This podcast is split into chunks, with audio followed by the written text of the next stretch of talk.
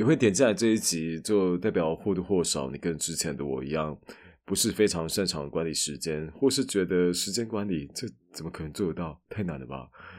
那我也是那个整天在大叫自己很忙，但事实上呃完成的事情根本没有多少的人。我们就一起来听听这本《原子时间》可以给我们什么答案。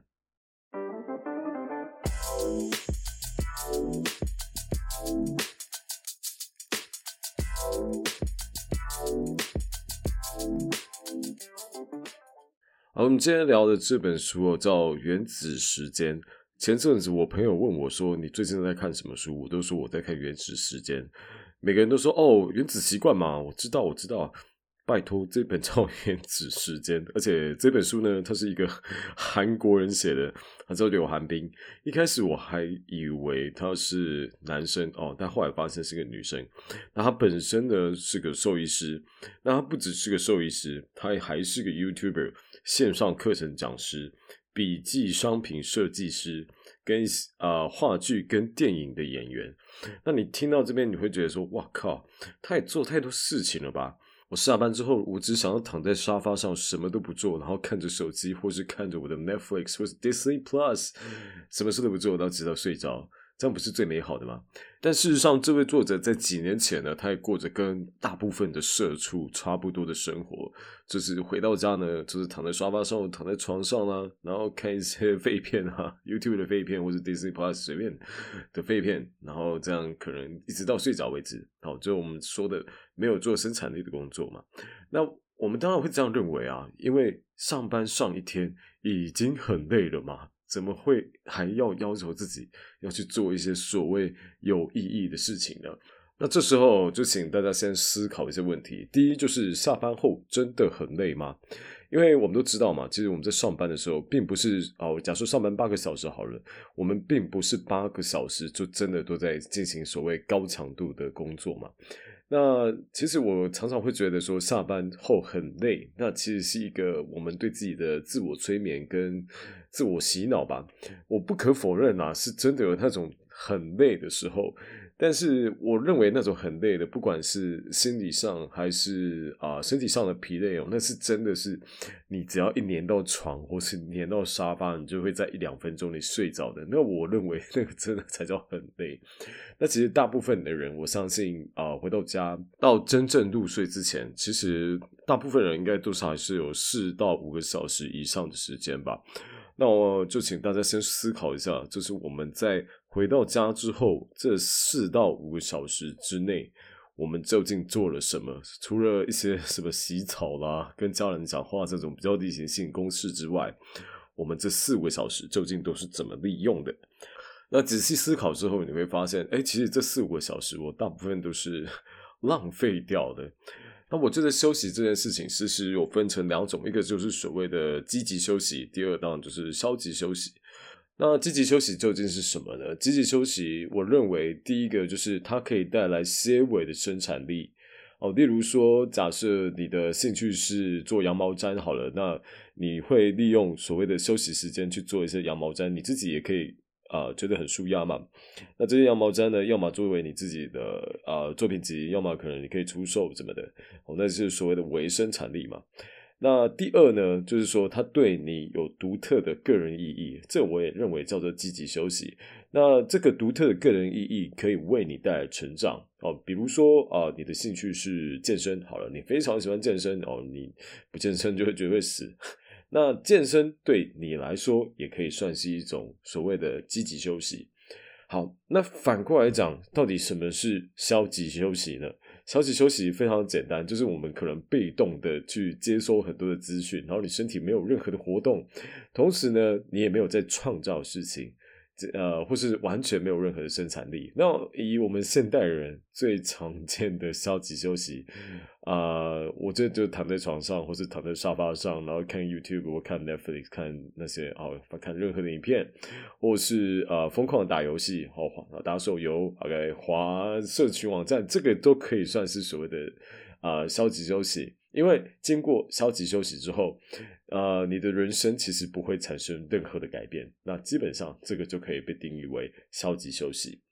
好，那第二个我们大家去思考的问题就是，所有晚间时间的利用不一定都是要先从那种很伟大的计划开始，先从小小的事情做起。其实以作者本身来讲呢，因为他他以前也是一个很废的社畜嘛，就回家就只想耍废而已。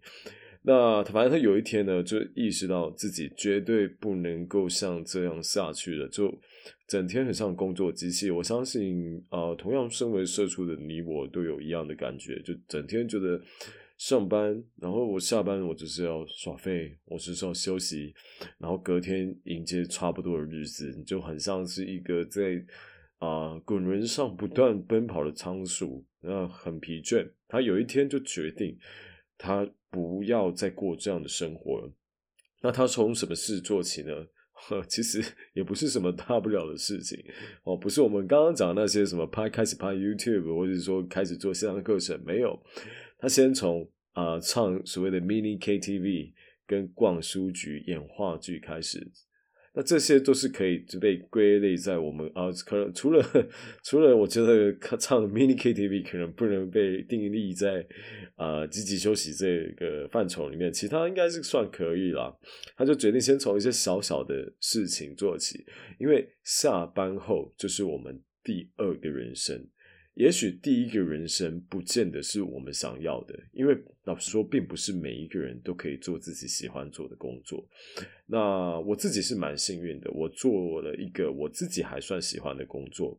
可是我相信，其实世界上有非常多数的人都是做自己根本不想做的工作。那你真正能够掌握的时间是什么时候呢？当然就是下班之后。下班之后就是你的第二人生。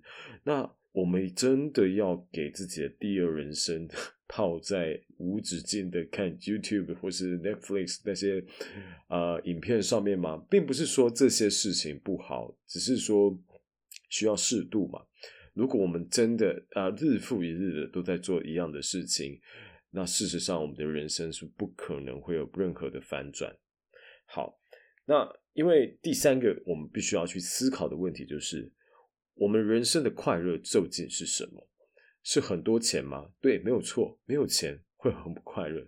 但是真的有很多钱之后，我们就会快乐了吗？还是说是拥有自己的时间呢？事实上，有太多的科学研究都指出，人生的幸福度在于对自己的生活有比较高的主控权。但是，身为社畜的你我都知道，有的时候上班的时候，我们就是会被逼着去做自己根本不想做的事情。也就是说，你的主控权非常的低。那所以下班之后，呃，终于有可以掌握自己人生的机会了。那我们真的要把这种掌握的机会给放掉吗？虽然我们大多数人都已经习惯生活是被安排好的。但好不容易晚上有了四到五个小时，你可以自己利用的时间，我们却又选择被动的安排我们的时间。我们下班之后的这四到五个小时，真的没有办法做更好的利用吗？那作者就是提倡这所谓黄金的晚间四小时呢，来帮助我们打造我们自己想要的人生。那我想，因为这本书一开始会引起我兴趣呢，就是因为很多的这种啊时间管理的书籍呢，都跟你讲说什么你要早起啊，你要把握那个什么上班前的什么黄金一小时、两小时啊。那我都因为我本身是一个啊，首先我是个夜间工作者我是补习班老师嘛，我都是晚上工作的。那啊，所以我的生理时钟都跟别人不太一样，所以我就会觉得说。什么白天四小时啊？白天白天我根本就起不来，我要怎么样去强迫自己成为一个成型人？而且我啊，从小到大这样子，在我做这个工作之前，其实我就是一个 很晚睡的人，所以啊，我就想说，早上黄金四小时、两小时，怎么可能啊？怎么可能做到？那我觉得这本书呢，呃，就还蛮符合我的需求的，就是晚上。晚上的时间其实也可以很有效率，只要你先打破那种自己对自己的洗脑，就是说，哎，下班后其实很累。对了，当然有的时候下班后真的很累，那你真的很累的时候，就拜托我赶快去睡觉或者休息。对啊，如果你真的没有到那么累的时候，那也许可以去啊做一些对你自己有意义的事情，或者甚至是可以帮助你开创第二人生的事情。那这本《原子时间》呢，其实还蛮轻松易读的。那它的前半部呢，主要是啊比较偏所谓的心态建立啦，以及呃比较偏心灵鸡汤打鸡血的部分呢。但是我觉得打鸡汤呃不是打鸡汤，打鸡血打鸡血并不是不好。其实我们这人生就偶尔还是需要这种。啊，我们讲鸡血的部分吧，OK，让让自己更有动力。那后半部呢，真真的就是啊，我们讲这种干货满满的这种怎么教你规划时间的方式啊。那如果你对时间管理方法啦，或是这种目标设立啦，非非常有兴趣的。那另外一本书就推荐给你，它叫《时间管理的三十道难题》，它是电脑玩物站长呃 e s o r 应该是 e s o r 吧？OK，他所写的这本书 真的是很屌，呃，不愧是理工人写的，真的就是呃手把手教你怎么规划时间。OK，好，如果如果你有兴趣的话，你也可以去买这本书，真的蛮有趣的，我有放在资讯栏里面。好，那先回到这个原子时间哦，如果啊，你想要去找回你晚上被偷走的那四到五个小时，你得先问自己四个问题。第一个问题，明明有晚上的四个小时，你却只期待周末吗？其实这个问题我也思考过一次哦，就是很多人会有这种思考，就是觉得啊啊，我为什么要利用晚上四个小时啊来做事情？我回到家就很累啦。我可以周末再做啊，但是事实上我们都知道，周末就有非常多的变数。好，例如说你可能需要休息啦，真的需要休息。你平日可能太累了，或者是啊需要出游啦，好跟朋友出去玩。然后，如果你真的为了你的副业，或是你人生真的很想成就的事情，你要去放弃这些周末，那是不是有点太自虐了一点？那第二个就是。如果我们认为时间绰绰有余的时候呢，其实反而需要更高的自制力。啊，我们现在分成两种状况哦。如果第一个状况就是我们只利用晚上的有限的四个小时来做事情的话，人就是一种很犯贱的生物嘛。在时间有限的时候，你就会想说：不行不行，我要赶快在睡觉之前把这些事情做完。但是呢，在周末的状况，周末我们起码呃能够自由运用的时间哦，十个小时起跳嘛。在在你认为有这么长时间的时候，你可能就觉得啊，反正时间很多啊，我就慢慢做。啊。结果最后的生产力可能还不如你在周间哦去利利用每一天的那四个小时，那五乘以五天就是二十个小时来做，这个还有效率这样子。好。那以及很多我们讲说比较重要的事情，其实都需要时间的积累以及间隔，才能够看到比较明显的成果。那如果我们不利用晚上的零碎时间，只利用周末的话，更何况周末又充满了变数，我们真的有办法在我们真正认为很重要的事情去产生持续的动力，并且哇，我不会放弃，我会一直做下去，真的有可能吗？所以从今天开始，你就可以去思考一下，在你下班之后，那有没有什么你真正很想做的事情？那第二个，我们必须要问自己的问题就是：我们一辈子只要工作就会快乐吗？因为我相信有大部分的社畜呢，跟我一样，就觉得工作决定了我们自身的大部分的价值。那这难道意味着说，你下班之后，你就是一个毫无价值的人吗？问问你自己，你是不是真的有很想做的事情呢？绝对有，除了看 YouTube、看看 Netflix 之外。那我相信有很多人会说：“呃，我想自己做的事情，我退休后再做就好了。”但是，请大家再去思考一下，在现在这个年代，如果你要真的退休后才做自己想做的事情，其实已经不是一件那么简单的事情了。呃，在我父母那个年代呢，可能六十五岁是退休的年龄。可是，如果说到我这个世代的人，六十五岁可以真正的退休吗？也许我们可能要打上一个大大的问号。搞不好七十五岁甚至八十五岁，随着我们平均寿命的提高，我们的平均退休年龄也在一直都延后。那等到那个时候，我们都已经这么老了。我们真的有时间啊？有啦，有时间啦，但真的有体力跟精力去做自己想做的事情吗？而那些需要时间积累的事情，呃，我们就可能真的没有那么多时间可以让它积累且看到成果了。所以上了班不就是要做自己你想做的事情吗？跟你自我实现相关的事情，或是至少会为你人生带来一点小小改变的事情。好，第三个我们必须要问自己的问题哦，在你夺回四个小时之前，就是光靠薪水，我们这些社畜真的有办法财富自由吗？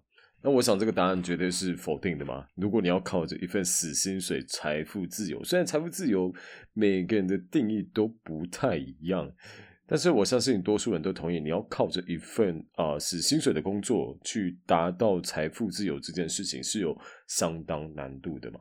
而我们这些社畜，不论你是一个专业人员或是打工仔，我们都只有在公司这台机器里面的时候。我们这些小小的齿轮才能发挥作用。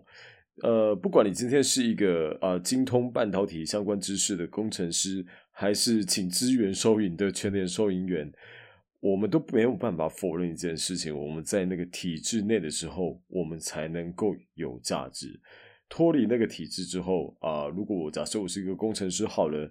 那我那些半导体知识其实也毫无用武之地，所以呢，作为一个社畜，看起来是毫无风险，但事实上我们承担的是一个极具风险的未来。那这也就是为什么我们必须要去夺回晚间四小时的一个原因。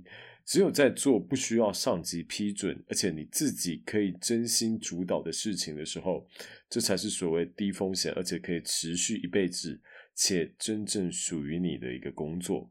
例如说，你今天真的很想要做 YouTube 好了，讲一些关于你自己有兴趣的话题，或是你对文字非常敏锐，你非常喜欢在部落格去发表一些文章，讲一些看法，以及你分享你喜欢的东西。那么，即使有一天你被公司 fire 了，那他们也夺不走那些你真正哦自己经营的这些东西。啊，我相信所有人都知道，投资呢必须要分散风险。那如果你把投资的思维放在人生上面，那也不是这样吗？其实我们如果把所有的人生都压在我们目前的这份工作上面，其实是呃可以说是风险蛮大的啦。虽然老板为我们承担大量的这种创业时会遇到的风险，但是我们要面临的是一个可能更大的风险，也就是一夕之间我们被 fire。那我们当然都需要一份工作去养活我们自己嘛，甚至养活我们的家人。但是呢，除了收入很重要这件事情之外呢，你也要去告诉自己，能够做一些自己能够主导且真正喜欢的事情所带来的快乐，这件事情也很重要。那最后一个要问自己的问题就是：等辞职或是退休的时候，你就能够做自己想做的事情吗？因为我相信哦，这个多数在下班之后呢，就是选择耍废的人呢，包含我自己啦，都会用这样的理由来说服自己啊，反正我是有想做的事情没错啊，但是我就等我辞职之后或我退休之后我再去做就好了。好，先从辞职开始讲起好了。我觉得会讲出哦，我辞职之后我就会去做叭叭叭叭这种话的人，就很像说。等我肺癌初期，或是等我早上咳出一滩黑血的时候，我就会戒烟的啦。很多大目标啊，或是你想要成就的事情，其实都需要时间的积累。那如果你不早点开始的话，那你要等到真的，哎，如果真的等到辞职再开始，那首先第一个会面临到，当然就是生活上的压力。因为在有工作的时候，你至少还有一个薪水嘛。可是如果突然辞职，顿失收入的状况下，除非你之前存了一笔不小的钱。不然，如果辞职之后才去所谓的追梦，例如说你今天的梦是当一个漫画家好了，你那个压力真的会超级大，大到不行。那第二个哦，就是为什么我们不要辞职后再开始去做自己想做的事？那让我们先假设，我们今天有一个人，他的梦想是作为一个漫画家好了，他辞职后他想要做漫画家。可是因为没有钱了嘛，对不对？那可能靠着之前的存款过活，可是又不确定自己有没有办法成功。虽然讲好听一点会说这是破釜沉舟，壮士断腕，哦，没有退路了，所以我会成功的，一定会成功的。但是我想大多数人都知道，说在这种极端的压力之下，大多数人的表现都不会太过理想。也就是说呢，其实我们还是需要有一份工作去当我们的底气，那我们才能够心安理得的，至少哦，不影响他人，也不影响自己的状况下去追求自己的梦想。那以退休来讲的话，退休后真的就能够做自己想做的事情了吗？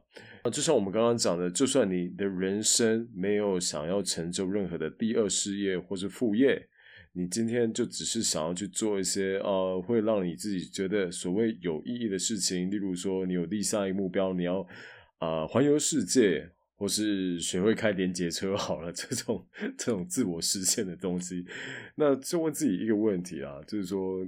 到老的时候，退休的时候，我在推估了。到我们这个世代人，我现在大概三十几岁嘛，那退休年龄应该是七十几，跑不掉了。好，就算是六十五好了。真的，当我们六十五岁的时候，我们真的还有精力去做那些我们真心很想做的事情吗？即使你可能没有想要创业，或是所谓创造什么第二人生，但是你心中一定有想要。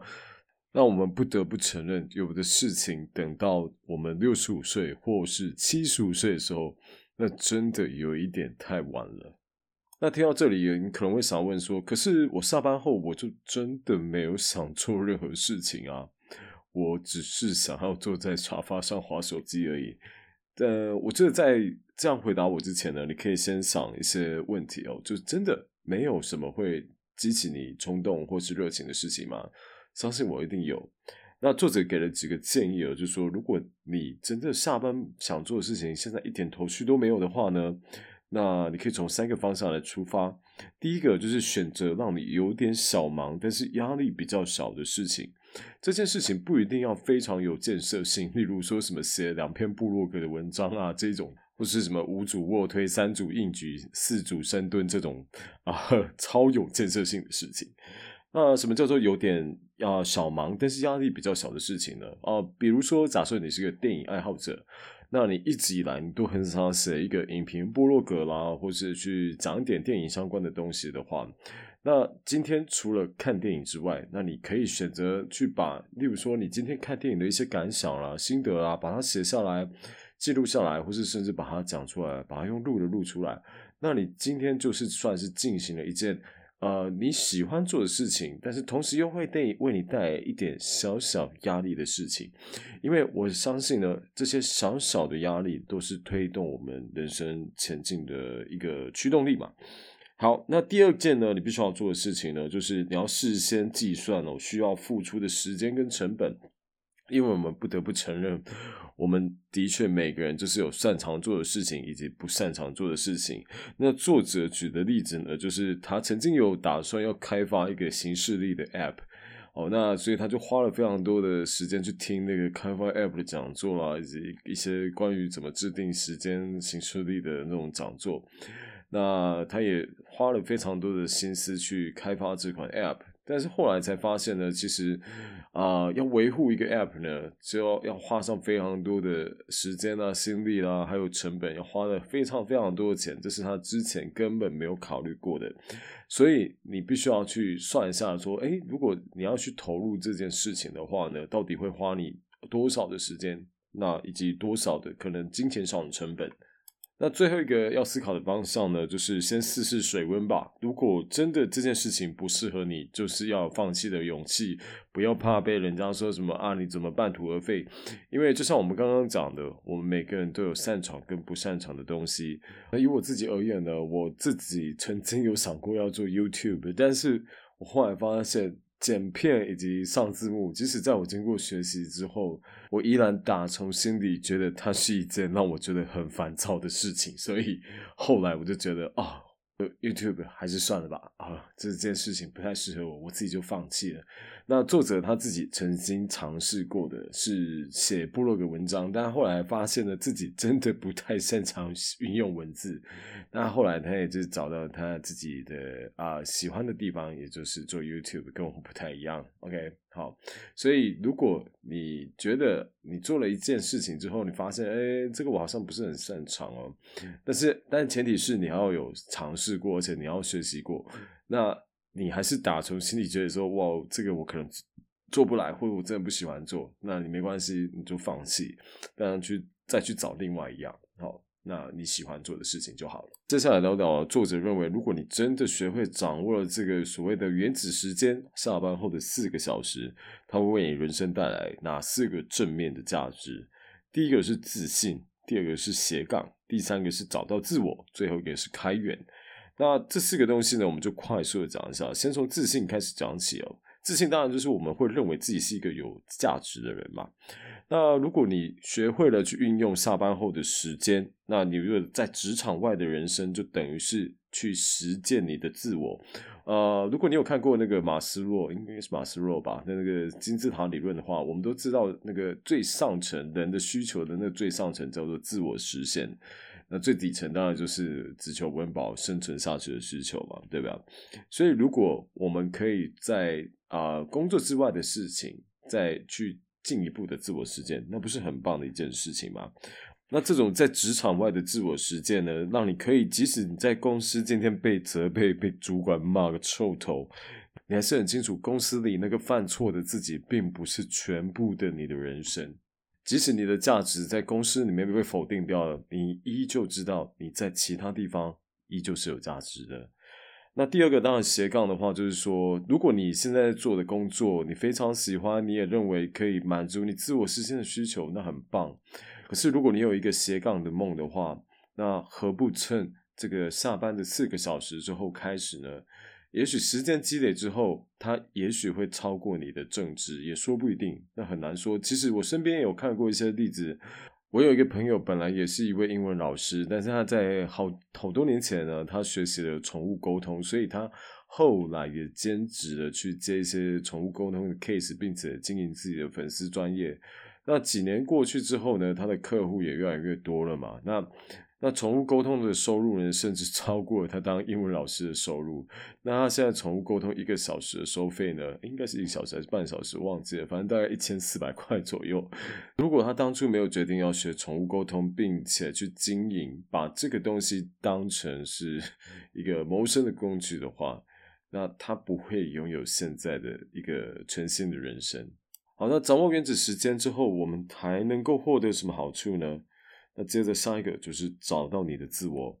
如果我们一直把人生的掌控权放在别人手上，我们一直被动过生活，没有错。短期来说过得还蛮爽的，你不用去想什么，你每天只要去做好可能老板或是主管交办好的事项就好了。然后每个月固定的时候，就是会有一笔钱进来。但是这样工作的时日一久了，每天日一复一日。呃，我觉得或多或少我们可能都麻痹了，但是我们真的快乐吗？那一只被喂养久的猫呢？它会忘记怎么打猎吗？所以啊，我觉得决定自己的人生，就是真正为自己的人生负责。也就像我们刚刚所讲的，其实人生的快乐度有一大部分是决定在你对自己人生的自主权有多高。那既然我们一天可能有八个小时，甚至十个小时被老板所夺走了。那剩下的四个小时、五个小时，我们是不是可以试图的把它夺回来，并且在这几个小时之内做我们人生真正的主人呢？那最后一个掌握原子时间之后，我们能够获得的好处，当然就是开源啊。如果你有真的有打算要去经营一个副业的话，那做自己喜欢做的事情，对，有趣超赞的。但是我相信大家都认同，能够赚钱，有钱更好。除了我刚刚讲那个宠物沟通师的例子之外呢，我另外一个朋友他是在做改装机车的。那老实说呢，他的本业其实也不是做改装机车的，甚至他大学念的根本也不是什么机械系或是什么汽修系啊，他是念的是国贸系。但是为什么后来在做改装机车呢？因为他自己本人对这件事情非常感兴趣嘛，做了非常多的钻研。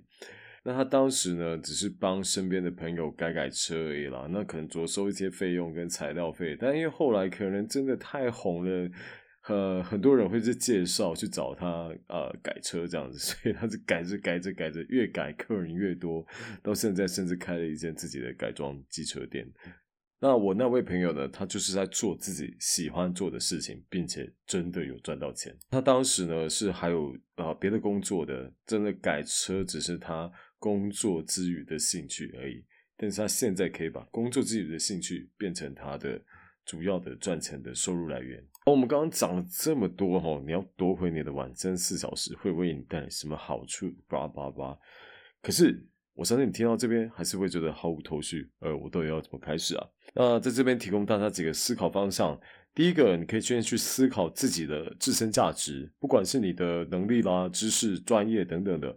那这些能力、知识、专业能够怎么样去帮助需要你的人？那以我刚刚那个改装车的朋友为例子的话，他一开始也不是想要赚钱啊，他一开始只是想要去帮助他身边的人去拥有一台更好看的车而已啊。只是他凑巧有这一方面的热情以及技能。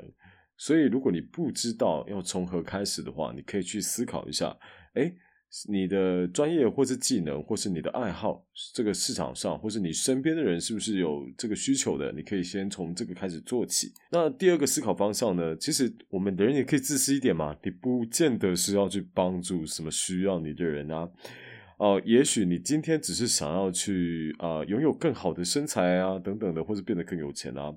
但是呢？即使你立下了这样的目标，我们也要去思考一下这件事情背后的意义。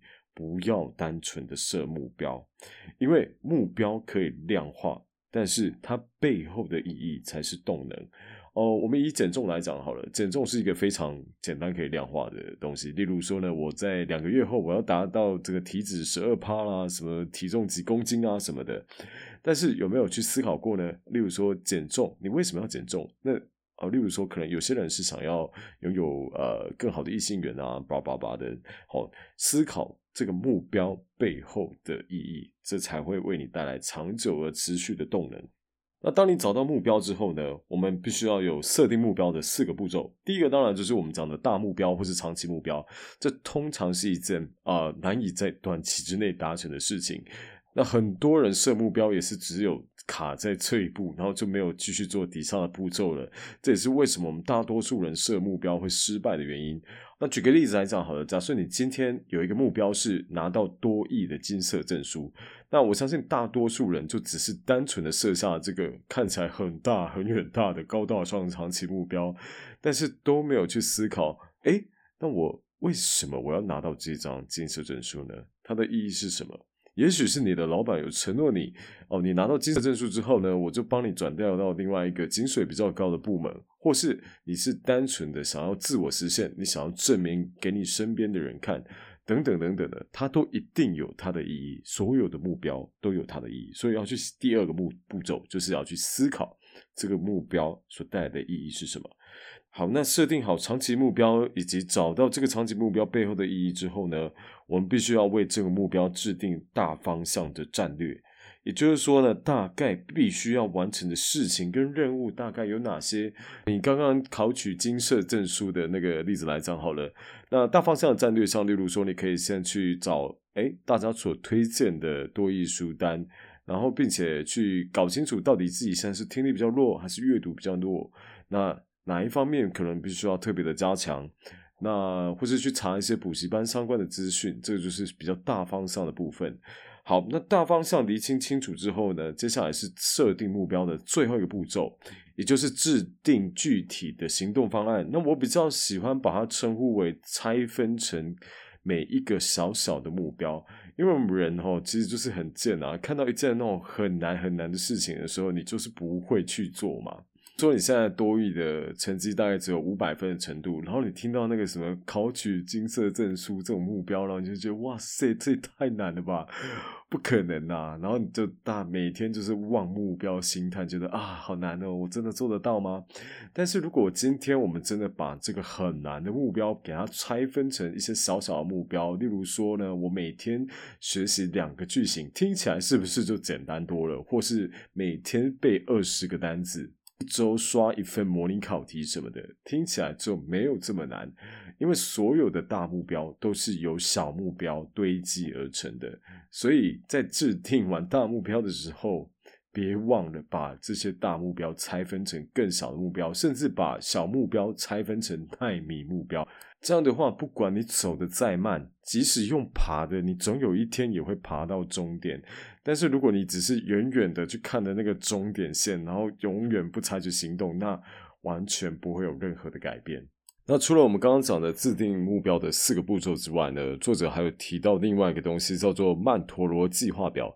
这是据说那个 MLB 怪物呃大谷翔平他在高中时期曾经有呃用过的一个东西哦。那曼陀罗计划表，它用言语比较难形容一点，所以我在部落格里面呢是有讲比较清楚一点，并且有搭配图这样子。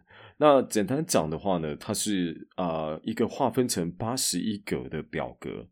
那在最中央的那一格呢，填上你个人的核心目标，例如说你想要拥有更好的二零二二年来讲好了。可是这件事情本身非常非常抽象啊！到底要怎么样拥有更好的二零二二年呢？那你就可以在这个核心目标周围的那八个格子呢，去填上你的次要目标。例如说，你的次要目标假设有财务好了，或是例如说长期关系。啊，以及一些个人实践方面的事情，例如说，你今年打算要啊，把自己的体脂好降到十趴以下，这也算是一种个人实现嘛？那你可以把它当成次目标，那这个八个次目标去围绕那个核心目标，然后呢，再把这些次目标再扩散出去，最后直到填满这八十一个格子为止。OK。那我觉得这个曼陀罗计划表呢，它的好处呢是把抽象目标呢再拆分成更小的目标，就像我们刚刚讲的一样，我们人呢在面对大目标那种很难达成的事情的时候，我们就会提不起劲去做。但是呢，当这个目标看起来哎好像可行性是比较高一点的时候呢，我们能去做的意愿当然也就比较高，所以我们实践的可能也就高了许多嘛。那反正我们别忘了，再大的计划都是从小行动做起。所以我觉得曼陀罗计划表呢，啊，如果是你是一个非常容易拖延，或是常常不知道该怎么开始的人呢，你可以考虑把它印出来，然后真的直接用笔去填写看看，不要用电脑打试试看。因为我最近呢是有打算来写一个我自己的曼陀罗计划表。好，那除了一些我们讲制定目标的方法之外呢？啊，作者也谈到一些比较心理层面的东西哦，像例如说呢，为什么我们在行动之前或是制定目标之后，真的要行动的时候，我们会犹豫哦？因为担忧是延迟开始的好借口，我们都会对失败恐惧嘛？到底有谁不会对失败恐惧的？但是这时候我们必须要去转个念想，对，做了会失败没有错，但是你完全没有开始做，就是百分之百的失败。那作者有建议呢，当你觉得很担忧、害怕、恐惧的时候呢，你就拿一张空白的 A4 纸，或是任何的空白纸啦，你就把你个人的担忧跟害怕全部写在上面，它有助于去舒缓你潜意识中对于这些事情的恐惧，这样子，那会让你采取行动的意愿会变得比较高一点。好，那接下来到底要怎么样去建立我们的高效的晚间计划，为我们创造出更多自由时间呢？呃，我相信大家都一定曾经说过一句话，叫做“我很忙，我时间不够”。但是作者这边讲另外一个想法，其实时间并不是不够，是欠整理。其实我蛮认同这句话的。那可是为什么我们老是觉得时间不够用呢？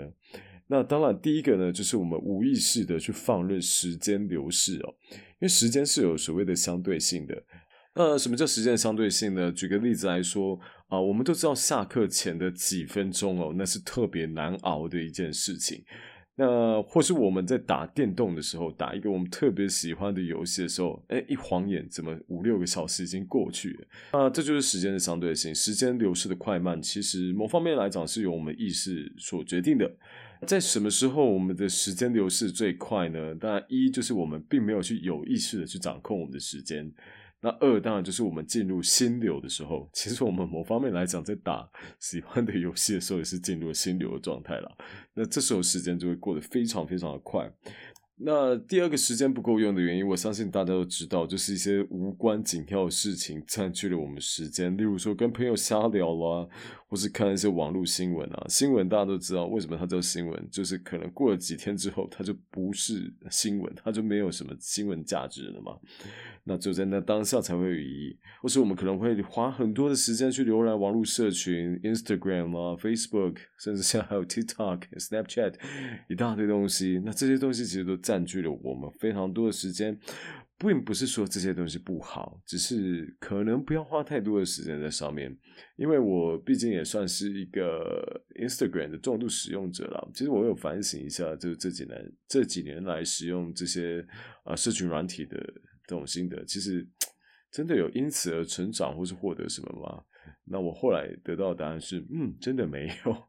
所以我现在的确是有在控管自己的这个 社群软体的使用时间，这样好。可是到底要怎么样去解决呢？那第一个呢，就是我们必须要去使用所谓的 daily planner，就是每日计划表啦。那要意识到这时间上的使用，你要先有病视感嘛，你才知道要怎么去解决这个问题。那在这本书里面，作者是有提供了他自己做的这个啊这个每日计划表。那如果你懒得去找到那个档案，并且把它印出来的话呢，其实书局也有贩售那种很多现成的那种每日计划表了。我现在自己使用的就是 书局的哦，其实也蛮好用的哦，就是他会把呃一天划分成很多个时段之外呢，它还有 to do list，还有一些 memo，就是可以让你记事的地方啊。然后它最上面还会有一个，就是说你今天主要想要达成的目标。哦，那大家可以去逛一下书局，然后去看一下，哎，有没有自己喜欢的样式去买来用，或是 Canva 这个网站里面呢，也提供了很多那种 Day Planner 的版型。OK，所以。如果有看到喜欢的，你可以把它这个下载下来，并且列印出来用就好了。好，不过听到这边，你可能会觉得说，呃，啊，这种写每日计划表，这我早就知道啦，我也写过啦，可是就是没什么屁用嘛。老实讲，我以前也曾经写过，尤其是在我学生时期的时候，我发现我高一高二的时候非常非常的认真，就我几乎每天都会规划我到底要读读些什么。可能这也就是为什么我后来可以考上一个还不错大学的原因吧。OK，后来大学就放飞自我这个。习惯是再断掉了，再也没有了。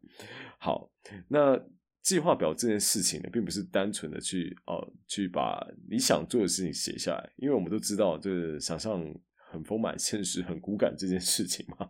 那作者认为呢，这个每日计划表事后的记录比事前的计划更重要。那为什么事后记录比事前计划更重要呢？第一件事情就是你可以根据。哦，你实际上所做的事情来去调整你的每日计划制定，你才不会最后制定每日计划就觉得哇，这个我要制定一百趴的计划，最后最后完成度只有二十趴。那在久而久之，你做了之后，你也会觉得很没干劲嘛，这件事你就会放弃了。毕竟我们人就是没有办法去做一些没有办法为你带来成就感的事情。那第二件事呢，我个人觉得是比较重要的。那事后记录呢，你可以。帮助你找出你自己高专注跟低效率的区段。像我自己而言呢，我的高专注区段呢，其实就是深夜；那低效率区段就是早上。哦，这个其实我不用记录我就知道了。但是如果你自己本身并不是很清楚，那你可以去记录一下你自己的每天时间，然后，去找出自己，哎，到底什么时候生产力是最高的啊？反正不管怎么样呢，你都要清楚的知道，时间表不是拿来囚禁你自己的一个东西哦，它是一个可以弹性调整的。那我使用这些每日计划表这几个礼拜下的心得就是，可运用的时间变多了，但是并不是因为说我真的突然变闲了，而是我开始有注意到我到底在哪边去浪费了我的时间。那我之后可以去做一些调整，来让这些时间变得稍微具有意义一点哦，而不是在滑手机中度过。那第二个解决时间不够的方法呢？作者讲的是番茄钟工作法，但是番茄钟工作法真的太多人提到了，甚至还有一本专书，这边我们就不多讲。不过关于番茄钟工作法，我个人有另外一个想法，就是说千万不要用手机的番茄钟。虽然每个人都不太一样，但是如果你本人是一个每天会使用手机超过五个小时以上的人的话呢？那真的不要用手机的番茄钟，因为它会增加你拿起手机的风险，好吗？那你只要有拿起手机啊，对你就有可能会分心，你懂的。所以像我自己个人的番茄钟，我是用 Chrome 浏览器啊上面可以下载的那种番茄钟啊，哈，就不会去用手机的番茄钟，太危险了。好，那作者最后一个啊，这个拯救时间妙方呢，就是减少决策疲劳。那要怎么样减少决策疲劳呢？就是断舍离啦。那这边的话，我相信某些书它也曾经有提到过类似的概念哦。呃，要怎么样减少决策疲劳呢？像例如说，你每天要穿的衣服啦，你要吃的东西啦，你就可以把它 SOP 化。然后我相信很多人都有听过说，贾博士永远都是穿他那个套头毛衣。Facebook 啊，不对，现在叫 Meta，Meta 的执行长 Mark Zuckerberg 永远都是穿他那个宅男 T 恤。那这些杰出人士呢？他们为什么都会穿差不多的衣服呢？当然就是在减少他们的决策疲劳啦。我们可以试着回想一下，我们人生到底有多少的时间是花在说今天到底要穿什么？我等一下午餐要吃啥？晚餐要吃啥？等等等等的这种藐视。那如果我们真的可以把一些事情给它 SOP 化的话，那我们就可以腾出更多的时间去花在所谓更所谓 productive 的事情上面嘛，对吧？不过因为可能我个人比较宅的原因呢，其实，在穿衣服这方面呢，我已经非常的、非常的减少我的角色疲劳了。大概只有吃东西这一点，我现在还没有克服吧。我想，那最后一个可以拯救我们时间的妙方呢，就是控管手机的使用啦。不管你今天一天是用个两个小时，还是重度使用者一天用到七八个小时，只要你能够省下一半的使用时间，那累积下来也是相当可观的嘛。好，那作者提供了几个方法哦，这我相信很多人都知道。那第一个就是把手机放到你看不到的地方。那像我自己个人而言呢，啊，如果可以的话，我会把它放到啊他看不到的地方。那如果我是在外面，就说咖啡厅啊什么之类的，我就会打开勿扰模式。或者我今天是跟朋友一起出去的话，那我可能就会把勿扰打开。假设我知道说接下来是没有什么重要电话的话，那除了这个可能大家都比较知道的事情之外呢，作者倒是提供了一个我觉得蛮有趣的做法哦，就是。当你需要做一些比较具有生产力工作的时候呢，你可以拿一个便利贴贴在你的手机上面，并且在那个便利贴上写着说你今日的手机使用计划。例如说，今天我只能用两小时，那我可以在什么什么什么时候拿起来这样子。因为光是为这个动作制造一点小小的阻碍，可以至少降低一点你使用手机的几率啦。大家可以实验看看，我自己是还没有。啊，试着这样做了。毕竟我不算什么手机的重度成瘾者啊。我的重度成瘾的 定义是大概一天你用了四个小时以上，那就真的有点太久了。那关于控管手机这件事，如果你很有兴趣的话呢，你也可以去找一本书，叫做《与手机分手的智慧》。这本书真的还蛮不错的哦。他会教你怎么样去数位戒毒，哦，有兴趣的话可以去找找看。好，在知道如何设立目标以及救回了一些自己的时间之后呢，那我们必须要先有一些正确的认知。首先呢，所有的成功跟困难的大事都是由小事累积而成的，但是我们要有这些累积，就势必要有习惯才行。那关于养成习惯，我相信《原子习惯》可能多数人都有看过。我们这边就讲一个作者讲到的，我觉得蛮有趣的概念呢，就是设立迷你习惯。这种迷你习惯越少越简单越好，最好是那种轻而易举就可以做到的事情。因为很容易做的事情，我们心里的抗拒感当然不会很重嘛。那只要你有去持续的做，那这件事情变成习惯的几率就比较高。我们举个例子来讲哈，假设你今天想要去定一个运动的计划，你假设从来没有运动的习惯好了，那一天做十个伏地挺身跟每天健身一个小时，你觉得哪一个 你比较有可能会变成习惯呢？那我们就想说，哎，所有的大目标都是由小目标累积而来的嘛。如果你连这个小目标都没办法做好了，那怎么可能去做到一下子做到超大的目标呢？反过来说，如果小目标你可以做得很好，例如说一天十个伏地挺身，那慢慢的我们是不是可以更加的进步，并且叠加更多的小目标上去，最后让它形成一个很大的习惯？所以先从制定一些迷你习惯开始。那第二个我们必须要去建立的心态呢，就是不要认为我应该去做这件事情，而是要认为。我想去做，我渴望达成这件事情，因为我应该去做。这句话所隐含的含义是说，我是带有责任跟义务的那种沉重感，及那种如果你最后没有做到，你可能会被愧疚感所折磨的那种压力。所以不要去认为说，哦，这些事情我应该去做，而是要去告诉自己，我想做，我超想做的。OK，我知道做这些事情会为我人生带来什么意义。不要认为我应该去做。那最后一个，我们必须要去养成的心态，就是我们要怎么样去改变我们的自我认知呢？我们常常都会觉得自己很废，自己很懒惰，自己就是做不到某件事情。那要怎么样改变这个状况？答案就是从每天的小小的行动开始。那当然，这时候小小的行动做完之后呢，别忘了给自己一点。自我暗示，例如说，呃，你做完十个伏地挺身之后，你就告诉自己，呃，天哪，我真棒，我这样做到了。OK，我相信我接下来可以做得更好，做得更棒。那把这种小小的行动呢，跟每天的这种自我暗示结合，我们才有办法去创造出稳定且可达成的成果。那这些小小的成果，最后会累积成大大的成果。好，终于来到这本书的最后一 part，就是我们想耍废的时候，到底该怎么办？作者有提供了几种处理方法，像例如说，第一个，晚上突然有约的时候怎么办？你已经制定好了一个超级完美的晚餐计划，但是眼看着要被打乱了。那首先，作者先告诉我们，不要有完美主义，降低标准是非常 OK 的一件事情。呃，因为我们讲说做事情是求持续性嘛，跟累积性。如果你今天啊断掉的话，那是不是原本有可能会养成习惯的事情，就可能会就此断掉了呢？因为我们都知道嘛，我们都啊曾经讲过一句话吧，就是啊，明天开始我一定会好好的做。但是最后我们都知道说这种话其实。都是剥削。明天开始，好，明日复明日，明日何其多，就最后都没做到。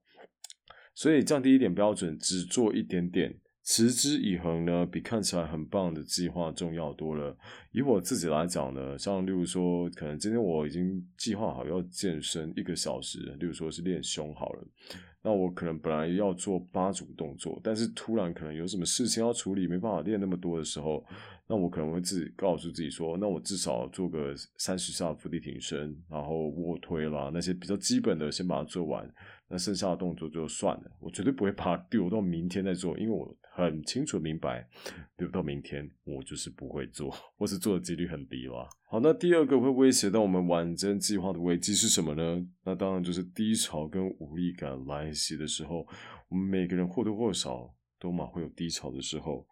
那这种无力感来袭的时候，到底该怎么办呢？首先呢，先告诉自己哦，自己是处在一段离峰期而已。那离峰期过了之后呢，我们当然可以慢慢的往回升，爬上人生的高峰。所以。啊，静静的等待，先不要去陷在那个情绪里面。之外呢，在离峰期的时候呢，你可以减少事情的分量。那千万不要放弃，完全不做，因为完全不做，你就会更不想做，那就会导致你的离峰期越来越长。哦，这在我自己的 podcast 节目上面也是这样的。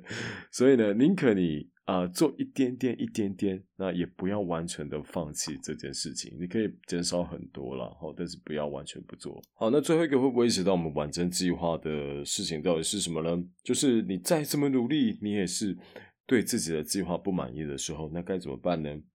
那作者这边有分的几种几种状况了。那第一种的呢，是他想了非常多，计划非常多，但是没有行动。那当然了，这时候大家都给得出答案，就是 just do it，这是你唯一的解决办法嘛？因为如果你不行动的话，你就会陷入很多的自责，那自责会带来更多那种失败主义的思维，那最后你就什么都做不成。那关于如何解决这种思想上的巨人、行动上的侏儒呢？是有一本书我觉得蛮值得参考的，叫《五秒法则》。那简单讲一下这本书的内容。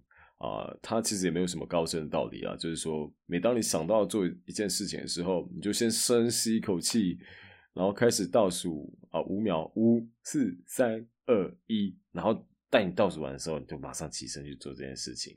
没错，它整本书就只是在讲讲这个而已，大家可以试着在你生活中实践看看。我自己是觉得蛮有意思的啊，只要这件事情不要太难。哦，好不好，就你不要自己在那边设，比如说我下一秒我要变郭台铭，五四三二一啊，吃屎了，不可能。就是你先设定一个合理而且可以做得到的事情，然后开始倒数，哦，我觉得这个倒是对这种行动力不足的人是蛮有帮助的。第二个，你会对自己不满意的状况呢，是出现在你已经尽力做了，但是还是不满意，那到底该怎么办呢？其实会有这种想法的人呢，大部分都是有所谓的完美主义嘛。那这时候呢，我们就是必须要学习的把完美主义放下，因为持续性永远比完美主义重要。其实这句话也是在对我自己讲了。我发现很多有拖延症的人，他们都有某种程度上的完美主义，包含我自己。那我之前在一本书叫做《写作是最好的自我投资》里面有提到，呃呃，一段完美主义的描述哦。他说，完美主义分成两种，一种是行动上的完美主义，那另外一种是思想上的完美主义。那会让我们大多数人自爱难行的，就是后者，就是思想上的完美主义。我们就是一直在想说，到底要怎么让事情变得更好啊，叭叭叭叭。但是永远不去采取真正的行动，或是采取不够的行动。那这时候就会让我们想做的事情，就是永远都做不好嘛。最后又陷入深深的自责回圈中，我怎么怎么烂，我就烂。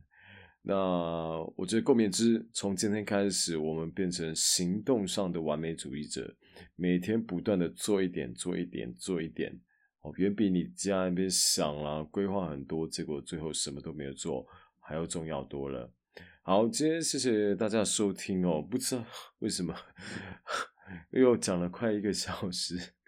如果你觉得这个节目长度是有点太长的话，也可以来信跟我说一下，或是 Apple Podcast 留言一下。因为我最近好像也有点觉得说，哇塞，我怎么一本书可以讲这么久？对，是不是废话太多？哦，如果你觉得废话太多的话呢？哦，也可以跟我讲一下，哦，那我会 想一下要怎么改进的。好，那今天谢谢大家收听哦。如果你想要知道有更多的资讯的话，你可以去点击一下我的部落格，里面有这本书的心智图的连接，那以及一些其他啊时间管理书的介绍，这样子。好，那就谢谢大家，我是 Terry，我们下次见喽，拜拜。